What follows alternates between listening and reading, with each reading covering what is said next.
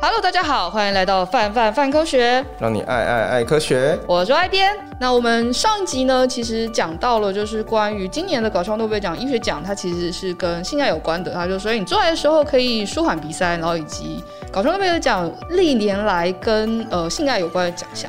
那往下就想问问，就是因为我们从二零一五年的时候开始比较认真，就是。有系统性的把所有奖项都写完，不然二零一五年前就是哦偶尔报道一下这件事啊，作者有写就熟，没写就算这样。然后二零一五年后就是开始认真写，然后发觉哎，维伦其实从那时候就开始加入了，然后你基本上应该每年都有写个大概一到两篇左右。那想问问你，你是不是其实蛮喜欢搞笑诺贝尔奖的啊？嗯，对，我非常喜欢这种就是呃，锵锵的吗？对，锵锵的，然后很有趣。那哦。你为什么想要做这件事情？啊啊，对，所以对你来说，除了看到就是这个奖项之外，你其实蛮想往下去看他的，比如说 paper，去知道为什么他们要做这件事，他们怎么做这件事，是吗？呃，我一定会去翻啦，嗯，我一定会去翻啦。那呃，当然除了写作之外，你一定会想要知道说，就是你为什么要去做这件事情，然后以及你怎么去做这件事情。呃，我随便举几个，就是呃几个奖，那。我们就是我个人会觉得，就是到我到目前为止，就是我一直印象算是都还记得还蛮深刻的。那呃，比方说他有一年的奖项，他是去呃想要试试看蝌蚪吃起来好不好吃这件事情。那他真的是去找了两千年的生物学家。哦，真的吗？对他，他真的去找了一群就是呃认真的研究生，然后找了几十种的一个蝌蚪，然后帮他们洗干净啊，然后而且就是那个呃每个呃研究生跟他们讲说，就是你一定要就是要漱口啊，然后呃吃完什么就是。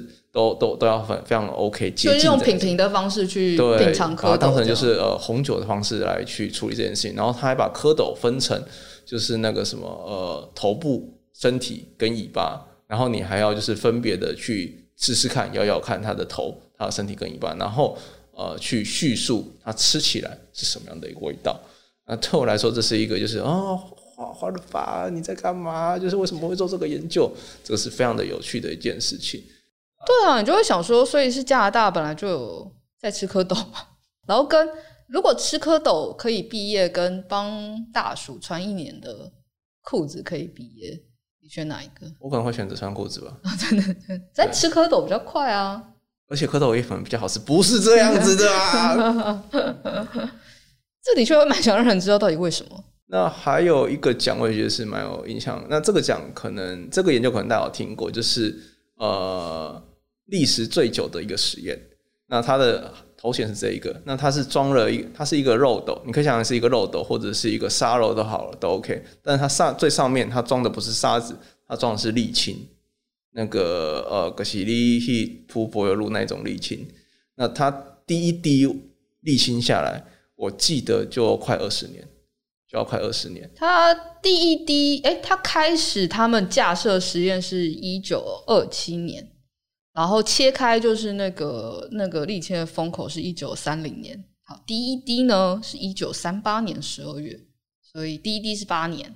对，而且我记得这一个实验的主持人最原始的那个已经已经过世了，现在已经第三代了啦。哦，已经第三代了。嗯，现在已经第三代。对，你就可以从你就可以算啊，从一九三零年然后开始往下算，然后沥青第一滴大概这边看起来应该是。八年、七年、九年、十二年、十三年不等，所以呃，从它架设开始，一直到它上一滴是二零一四年的四月。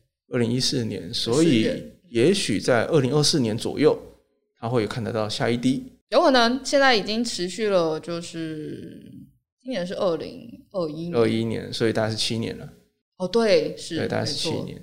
然后，然后这个实验距今已经快要九十九九十年了哦，九十一年了，快要一百年了呢。对对，我们应该一百年的时候 应该要应该要为他办个办个什么之类的一个庆祝的活动。对啊，而且就是我觉得，你想看经过第三代，就是哦，然后跟呃，如果大家对这个实验有兴趣的话，他有直播哦，好棒，对对对对，你可以。你可以就这样子盯着，然后想象看，如果你你就是看到那一滴滴下来的人，那个，但我觉得那个因为它很黏，所以它看起来不像是水这样子，容易看到那个断点。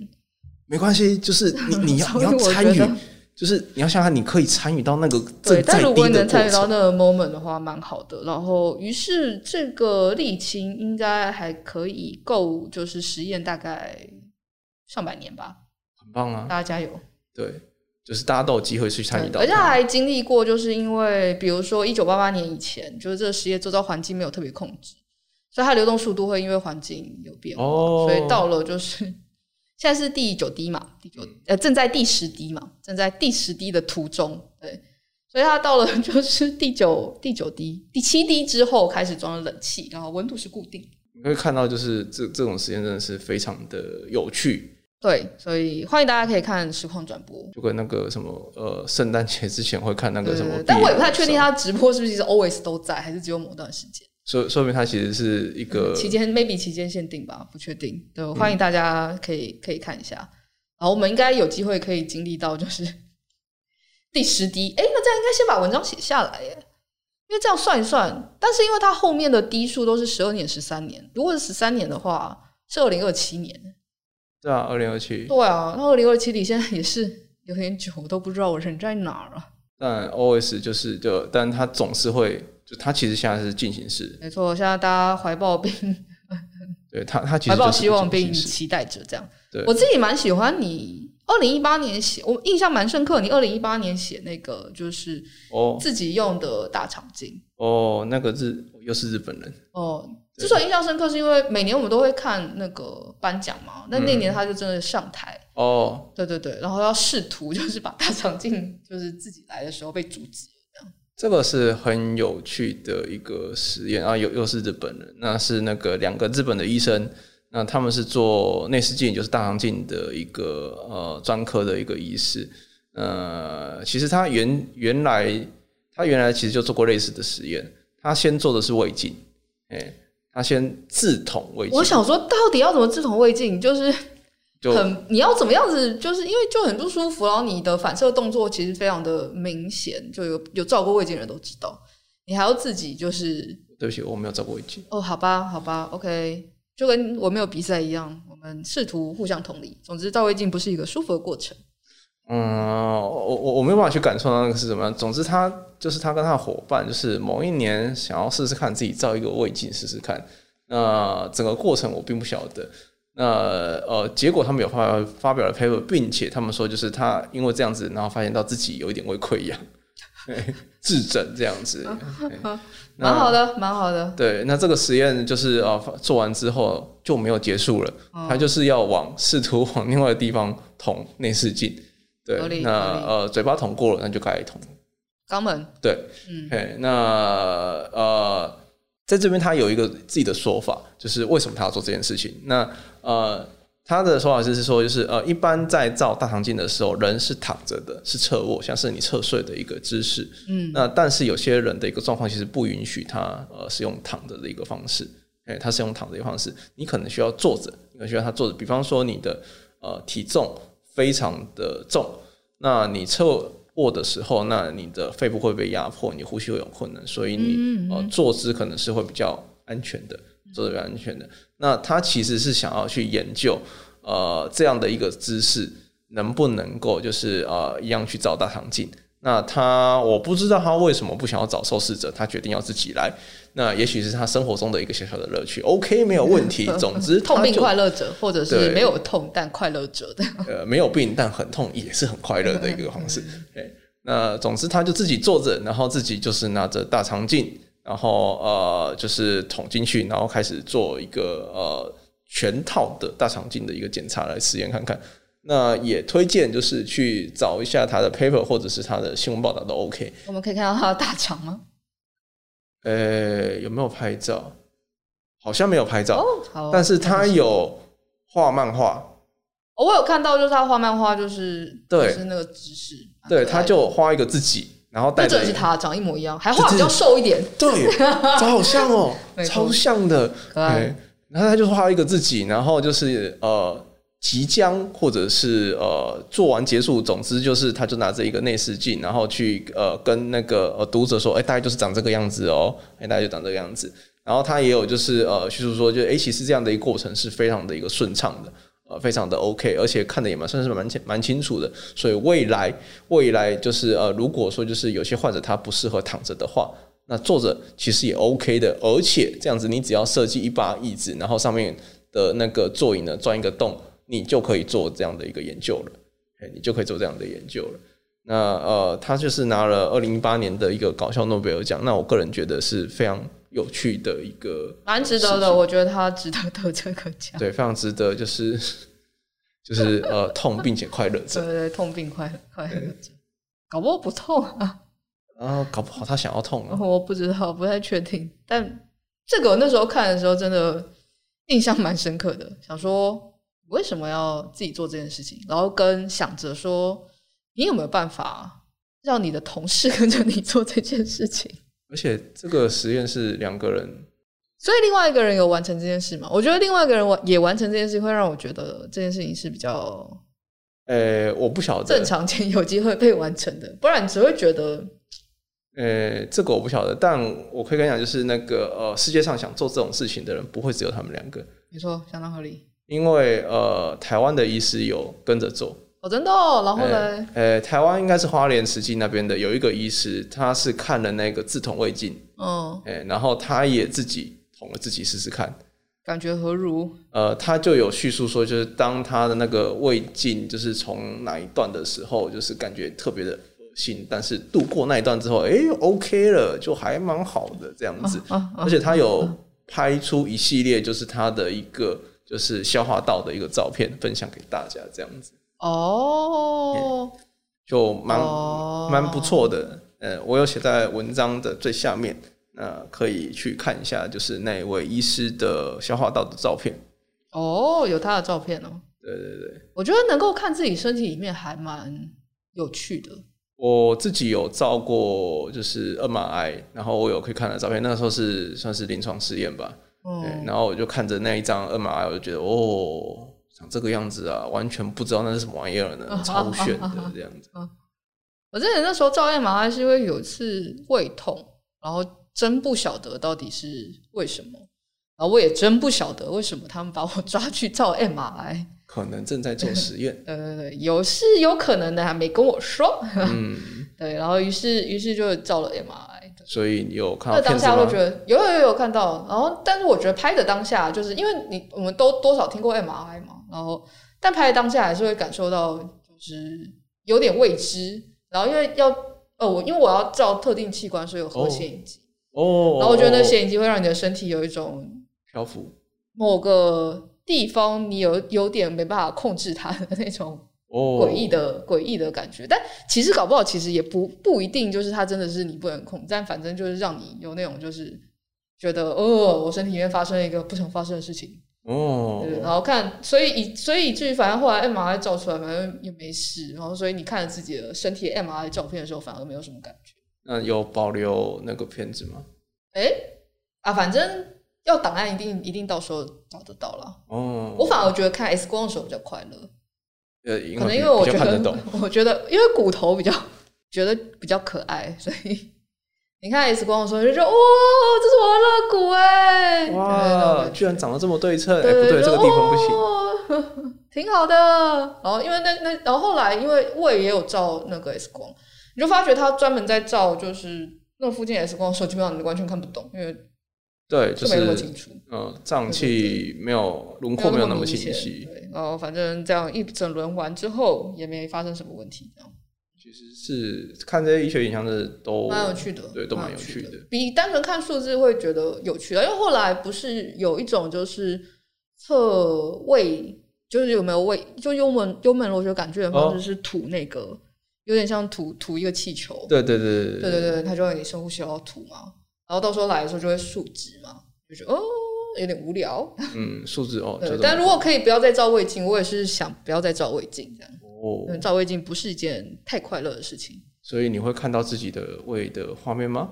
哎，我也忘记那时候，因为我照胃镜的时候是比较早早一点的时间。哦，对，然后我猜我那个当下只专注在希望这件事情赶快结束。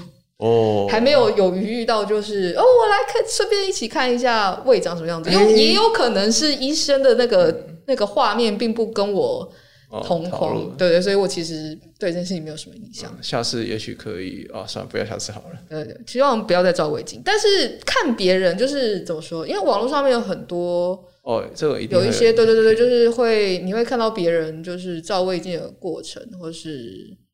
对，大概是这样，就是觉得看别人的比较有趣，啊、你就会进去然后看到他就哦，有好多不一样的东西。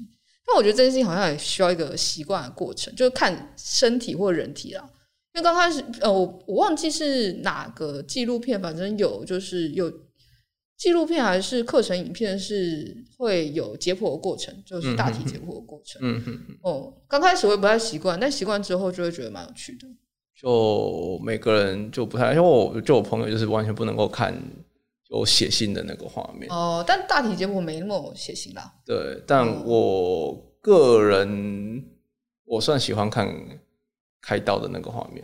哦，对，然后开刀也是，开刀就是刚开始看没那么习惯，就是你刚开始看就是他画下去之后血跑出来这件事情，嗯、你会觉得哦，呃啊，但看也不是看久了，就是。哎，对，其实是看久了，就是多看几次之后就习惯了。嗯，我我习惯之后就觉得蛮有趣的。对，就就我有看过，就是那个置换心脏瓣膜的，嗯，的那个手术啊、呃。如果愿意看的话，其实可以去 YouTube 上面找我看，你会觉得很炫，你会觉得很炫。就是哎，把那个呃，就是拿着一个人工的一个圆圈白色的，像是铁芙蓉做的东西，然后放在那边，然后就开始缝，然后缝了起来之后，它就真的会开开关关，你就会觉得哇。原来就是长这个样子啊，真的是太炫了。然后跟他跳的心脏的声音，会跟原本心脏瓣膜的声音不一样吧？哦，因为、嗯、因为心音是血液冲到瓣膜的时候发出的声音吗？这个东西我不晓得。所以就会，所以人工瓣膜。装人工瓣膜的心脏的心音，应该理论上要跟呃，我非常相信应该是不一样的，不一样的、啊。特别人工瓣膜有很多种形式，如果有机会的话，我可以去研究一下。哦、呃，人工瓣膜如果是动物生物用的瓣膜的话，你就可以想象就是呃，塑胶的软片，你可以想象那种塑胶软片，然后中间就是切开一个呃开口，然后呃可以打开，就是随着水流冲出，然后打开水流舒缓之后就把它关闭。但是机械式的话，那它就会就是呃另外一种形式，那可能就没有心音吗？会，一定会有，因为它一定有一个开跟关的一个。哦、那呃机械式的话，呃有机会可以去 Google 去查看，它有各式各样的一个设计，它有开成就设计成就是我们一般的门单扇门这样往外一推推开那种单扇门。对对对，半模是这样。对，另外一种就是中间塞一颗球，嗯，然后出去然后不会冲回来吗？对，就是外面有一个像是铁笼子把它挡住，嗯、所以呃血往外冲的时候，单向啊，对，嗯、血往外冲的时候，它球就是往外被冲出来，然后血你就冲出去，然后呃球呢被卡在那一个算是铁丝的一个架子，然后血流稍微舒缓之后，那球就再度的落下去之类的。所以你不会想要听不同的瓣膜的声音吗？就是我觉得一定不一样。那我没有试着去 Google 或者是 YouTube 上面去搜索过，但我觉得。一定是不一样的。那我不知道有没有这样的一个资料。你可以，我们可以 为这个场景写一段 BL。就是比如说某天，他说：“你不觉得我心脏跳很大声吗？”他说：“哎、欸，你是不是装了瓣膜？” 对对对，这个那那接下来下一页呢？啊、哦，接下来下一页，你怎么你怎么你怎么对我这么了解？我不知道，你是不是就是小时候那个？哦，雅琪，不要再看我，不知道，有点难。但我之所以记得，我之所以会意识到这件事情，是因为我小呃国中的时候，跟那时候的生物老师一起去看，就是那时候科教馆的解剖展，就是那个人体展。哦，OK。然后那时候就是因为才刚七年级，所以还没学那么多东西。然后你就看着你的老师看着，就是有装心脏瓣膜的心脏哦，然后然后然后看着。讲出了就是哇，好想知道就是他的心音为什么会，他的声音会不会不一样？然后就想说哦，哦，为什么？老师开始跟你解释，就哦，从此就打开，从此就很想要听，就是到底心脏瓣膜的心音 哦，问的好。有没有什么不一样？应该如果听众有那种呃心脏科医师的话，可以、呃、有这方面的经验。然后结果结果告诉我，哎、欸，其实听起来差不多，或是那个肉耳听起来不会差异太大。呃，我觉得搞不好真的要找声音数据，其实也可能有机会找得到。我觉得应该找得到。对哦，哎、欸，只是我不知道它有没有那么容易被被被我们找到这样子。数据是一定有的，应该有吧？我觉得数据是一定有的，因为心脏瓣膜它有呃很多款，它是有年限的。哦，它是有年限的。那所以你要怎么样从外面？因为你不可能每天每每一年就给你切开，然后我们来看看它好要不要换，不可能嘛。嗯所以它一定要有一些方式去评估你的心脏瓣膜是不是有正常工作这样。对，然后理论上心音应该是一个一个会被想到。蛮好的，嗯，我我觉得这是一个有可能的啦，这是一个。搞不好我们也晚点可以问问其他医生这样。对啊，可以问看心脏科医生。蛮有趣的。泛科市集隆重推出一一一一购物节限定的赛先生科学工厂科清好物选，共四组。点浆球加牛顿摆，人体血管加生物解剖刺绣组，实验酱料碟加咖啡因烧杯，心脏加牙齿立体雷科水晶指针，每组都只要一一一一。点击资讯栏链接，边听边逛泛科市集吧。我自己也蛮喜欢搞笑诺贝尔奖的，因为常常会有这种，就是你会发觉，就比如说从小到大，你就会想一些奇怪的事情，但你的朋友不全然能够跟你讨讨论这些奇怪的事情，所以我来到泛科学，然后可以认识。比如像你们啊，或像其他作者，就蛮快乐的，因为很多人可以跟你讨论，比如说我们刚刚那一趴的事情，这样。那尤其是搞笑诺贝尔奖，就会让你更感受到，就是嗯，因为小时候想当科学家，但现在没当成科学家，你会觉得有些真的成为科学家的人，他其实也是哦，原来你那么强吗？对对对对对对对对对，对于这种各式各样怪事情，就是也是也是可能 maybe 不一定拿得到。科技部经费不重要，我就是要知道，我就是要知道，我就觉得这件事情蛮有趣的。然后我自己近年蛮喜欢几个，比如说二零一六年的时候，一个感知奖在讲说，就是呃，当你弯下腰从胯下看到风景的时候，就是是个新世界。这样，那个世界并不是只是单纯的颠倒，那、呃、是因为你进行了一个弯下腰的动作，以至于你会。嗯，看物体的大小跟远近，就是相当诶、欸，相对来说是很不一样的。然后他的呃眼睛，诶、欸，不是眼睛，就你眼睛看到的东西，跟他在你脑袋里面就是感受感受到这个画面的感觉，跟你实际上真的把它倒过来也是不一样的。所以它可能是一个后天的一个适应，大脑去重置或优化了，优化了你胯下，你进当你进行了一个胯下。胯下看下去的动作的时候，没有啦。我觉得应该是你胯下看的时候，你你的身体本来就，我们身体不是习惯倒倒着的，嗯嗯。所以一些比如说包含眼睛或生理的判断，看起来应该都会比较不一样。那这个不一样，某方面来说，你也可以说你看到了新的世界。嗯。所以，所以某方面来说，我们可以说，我们从胯下可以看到新世界。嗯。这并不是你单纯就是颠倒成像可以。感感受出来的，所以你就会发觉就是哦，当你觉得，呃，现在人生很烦，想要看看新世界的时候，其实不用就是对对，不用做一些比如说呃奇奇怪怪的东西，你只要需要弯个腰，对对，不用就是高空弹跳啊，不用就是不用把卡刷爆，不用拖对啊，不用滑翔伞啊，不用站在桌子上啊，对你只要。从胯下就是弯下去，你就可以看到新世界了。你会感受到完全不一样的人生。没错，这蛮好的。然后跟另外一个 对，另外不要太久，太久会脑充血。另外一个也蛮喜欢的是那个呃，二零二零年的搞笑诺贝尔昆虫哎昆虫奖，在讲就是有些昆虫学家也是会怕蜘蛛。我觉得，我觉得大家怕虫这件事情，我非常可以理解。就是我大家知道，就是昆虫，通常我们不会讲它是虫嘛，因为它们，但它们同样都是节肢动物。嗯，对。那所以某方面来说，我觉得也是蛮相近的。所以我觉得人怕虫合理，但人怕虫去念昆虫系，然后并且往下做研究这件事情不太合理。那、啊、可能，然后等于是没有，但你你往下做研究嘞，就是你往下在研究这个东西。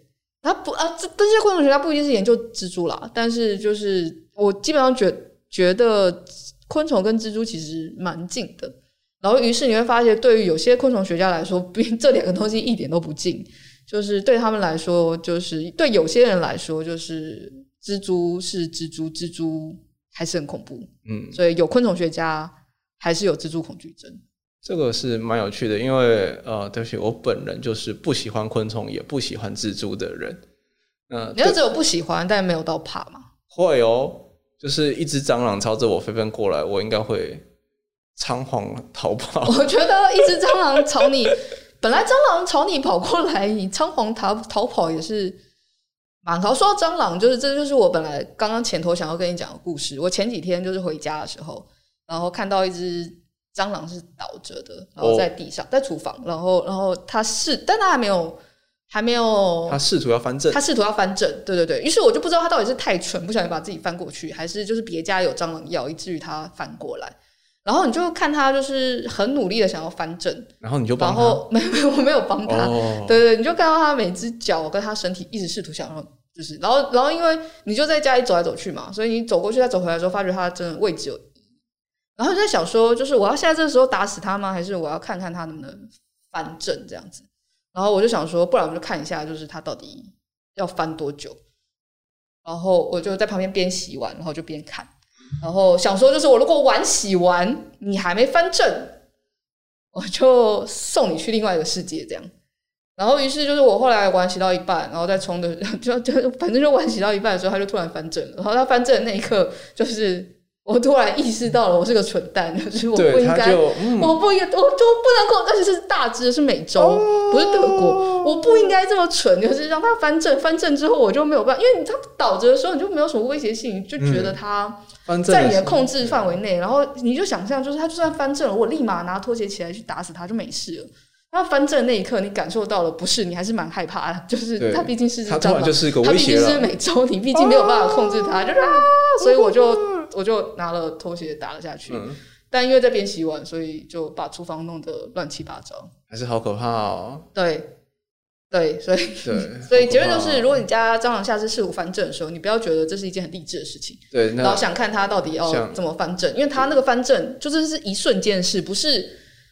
不是渐进的过程，我觉得蛮有趣的，就是因为你是想看他最后面那对角其实比较长，是，然后你就会觉得他一直到他本来前头一直要试图用他的翅膀，然后把它自己拍起来，结果发现做不到，然后我觉得我人快挂了，然后然后他前头就开始想要用前头的脚胶，然后他也用不太用不太，就想说后面脚比较长，你不能用后面脚去撑一下吗？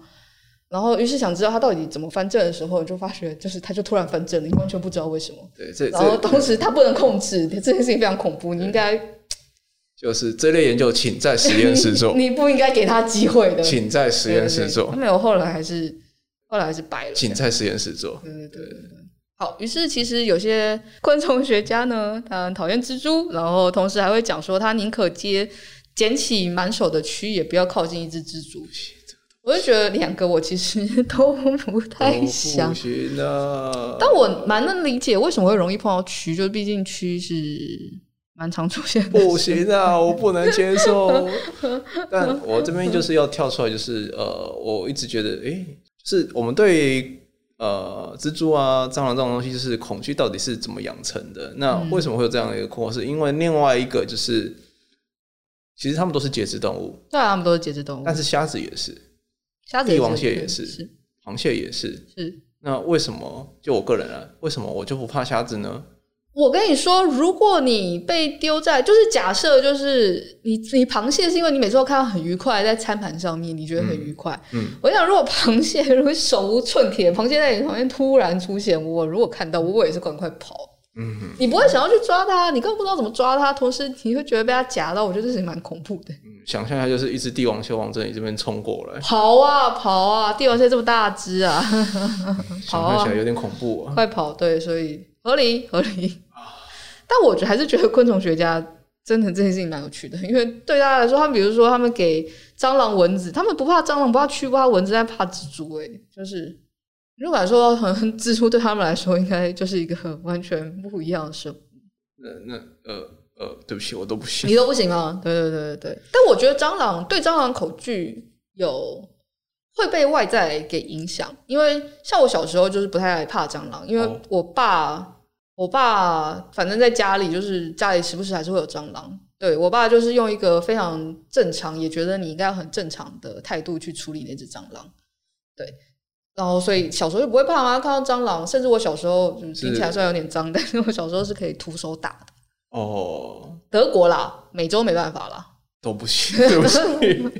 但后来一去了学校，因为学校也会有蟑螂嘛，就学坏了。学校蟑螂一出现的时候，大家啊、哦、叫的跟什么一样，而且从小学从小学一直到大学都是，嗯，然后甚至宿舍也是，甚至于宿舍说不定会叫的更大声。对对对对对对对。然后这件事情无关，就是生理男生理女。就是有，然后，然后，对对，我我是男性，对我来说，蟑螂都。这是你跟性别也没什么关系，所以，于是你就会发觉，你好像在求学阶段的时候会比较怕那个东西。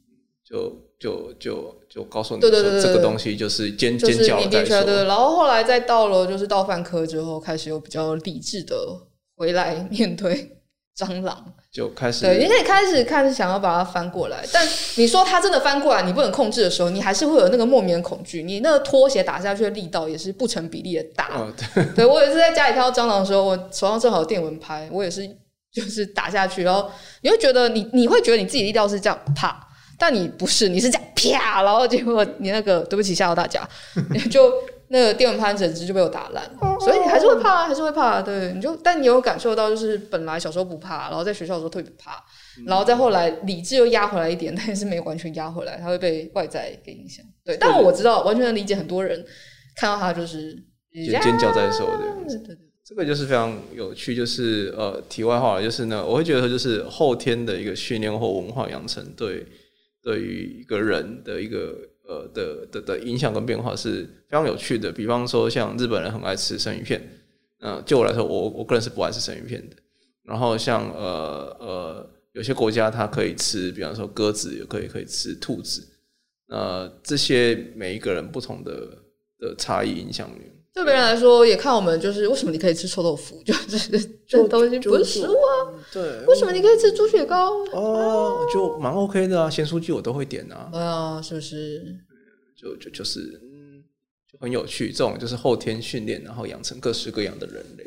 没错。好，那我们再回到搞笑诺贝尔奖，的确早期有一些奖项。还真蛮讽刺的，就是他我自己，因为我们做科学传播嘛，你就会蛮关注，就是一些伪科学，然后你就很想讽刺他，然后就这次回过头来看，很认真的刷了一遍搞笑诺贝尔奖得奖列表的时候，才发觉里面其实蛮多在讽刺伪科学的哦奖项，嗯哼，比如说他们有在讽刺，就是大家应该都听过水有记忆。哦呀，对对对对对对，所以有一年就颁给就是哦，做出就证明谁是拥有短暂记忆的，然后能够容纳容容纳就是呃这个这个记忆，就算它被稀释也不会消失。嗯哼哼，呃，研究。对，然后呃，有一年是台湾的立法院有得奖哦，对，这也蛮讽刺，它用于就是不用战争也可以达到，对，就是呃，算是嘲讽，就是那个呃，台湾的民意代表使用了，就是呃，向我们证明了，你就算不用说话，你可以可以用其他的方式呢，去呃向对方展现你个人的一个想法跟意志。没错，但这就不是伪科学了，就是这只是讽刺，就是我们立法院非常特别。然后有些伪科学是，比如说。呃，这个也蛮有趣。我们说很多人会用，比如说 DNA 这个词，好像里面没有，其实它跟 DNA 基本上没有什么关系。所以某年他们也是颁给了，就是一个 DNA 古龙水跟 DNA 香水，因为两者都没有，里面都没有 DNA。嗯哼哼。但是他们用了这个名字，然后它的。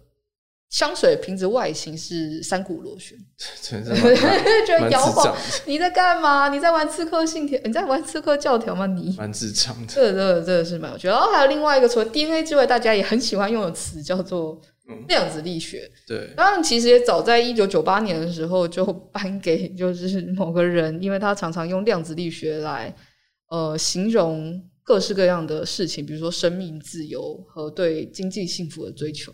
就大家讲什么遇事不决量子力学，对，就是从九八年的时候，他们其实就搬这个了，所以也感受到他其实基本在这件事情讽刺意味也蛮蛮重的。但近年我觉得好玩一点的，哦，今年也是有啦，今年有那个体重跟贪腐哦，对之间的关系。呃，去年我记得是那个呃，政治人物对于防疫的一个另一种、哦、对另类解释，这样子。没错，这到今年也还是相当的实用。那我们今天讲了蛮多关于搞笑诺贝尔奖的奖项，然后前头也讲了很多跟性爱有关的内容。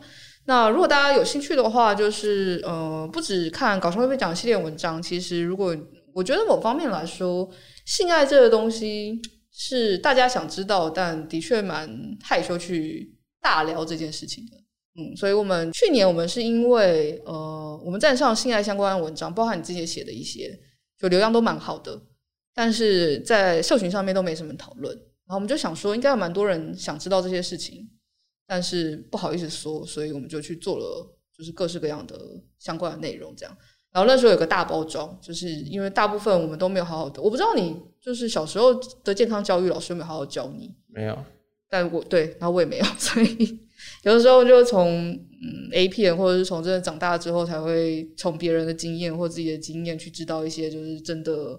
可能比较相关真实的事情，但想来这也就是有点离群，然后所以我们就想说，哎，试图从就是用一个翻转的方式就，哎，如果大家真的从 A 片里面学性教育，会学到什么奇怪的东西，然后去谈性教育这样。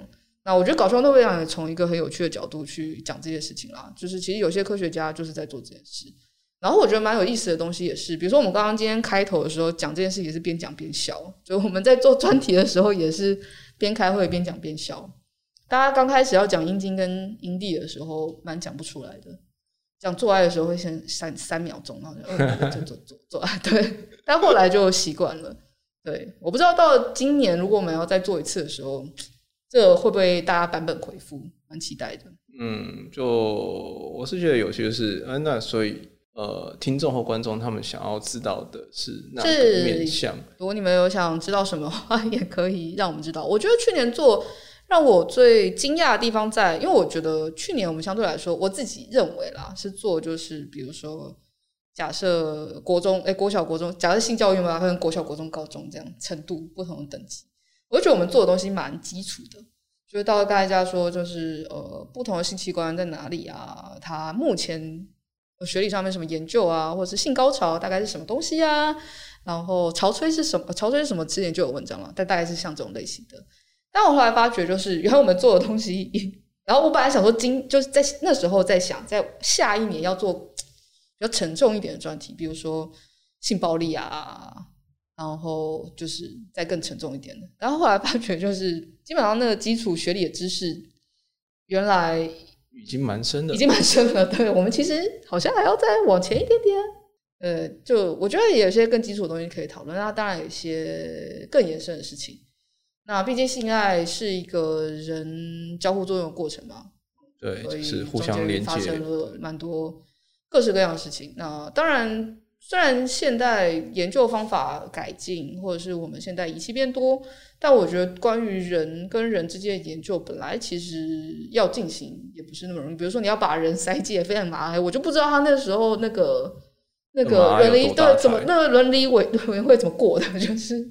就我也想看看这个研究好，对你那时候你那种过的，你的 boss 怎么怎么可以可以可以就是就 OK，你这可以。这个棒棒，我把人塞进肺嘛，然后做爱 go，怎么可能这个样子？绝不是这个样子啊！我我说不定就真的是这个样子。嗯、呃，我不晓得，真的，但是就是对。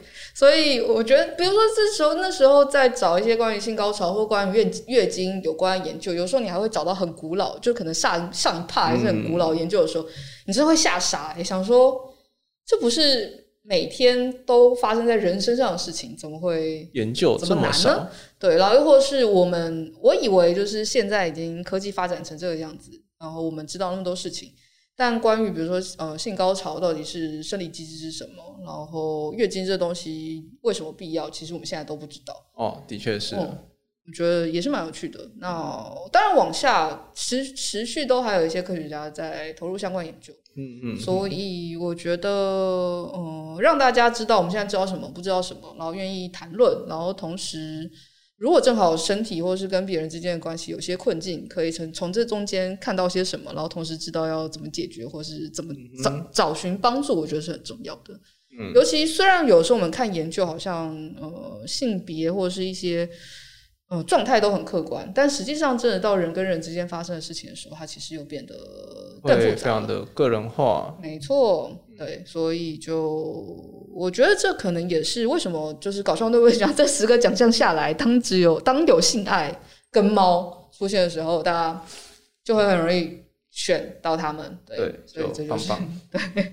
所以我们呃近期应该也会在做就是性教育相关的内容。那就算没有做这个主题，我觉得如果你有什么想知道的，也可以告诉我们。长久的，对对对，我们或许可以去戳一下维伦，可以写下文章这样。刚刚讲到那么多篇 paper，你有好多篇没有看吗？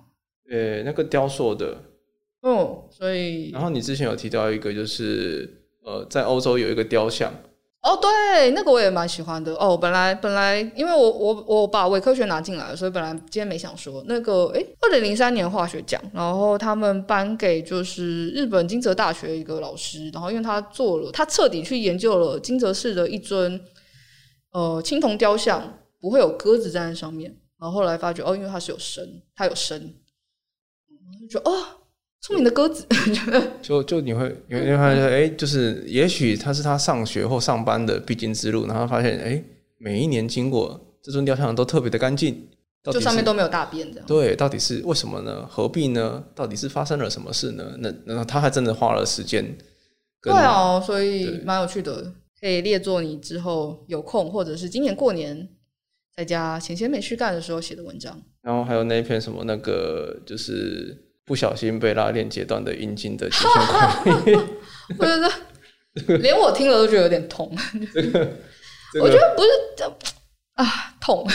这个真蛮痛的。对我，我有听说了，就是在国，因为台湾是一个呃呃，就是别外国跟台湾的一个天后啊，或什么都不太一样。在国外好像还有那种就是阴茎冻伤的急救管理，需要吧？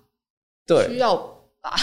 对，就是因为你知道，就是如果就是整个肢体是冰冻的状态，你去硬摇它是会断掉的，所以要在怎么样不让它断掉的情况之下，恢复到就是有血流通过，好像在国外是一个蛮重要的议题。对，哎，这一类的东西就是，嗯，就是当你用台湾人的眼光来看说，哦，原来这种事情是是是是会发生的，对。好啦，那我们今天讲了非常多嗯有意思的研究，那也欢迎大家就是之后敲碗跟我们讲讲你要看什么。那我们呃除了诺贝尔奖搞笑诺贝尔奖这个系列之外，那后续也会有一些 podcast 的题目，我会让大家票选，然后你可以投你想听的呃主题。那今天非常高兴邀请到维伦，我们来聊了一堆不正经的东西，不是很正经。好，我们来聊了一堆非常正经的东西，是。那希望之后呢，你还可以来跟我们聊一些正经的东西。OK，好，没有问题。好，那我们今天节目到这边结束喽，那就我们下次再见，大家拜拜，拜拜。以上就是本集科科聊聊的节目内容，听得还不够尽兴吗？成为泛科学网站会员，除了文章看到宝，还能追踪作者、留言评论、光点鼓励，同时获得好玩的知识成就、升等练功。快一起加入泛科学，轻松玩科学吧！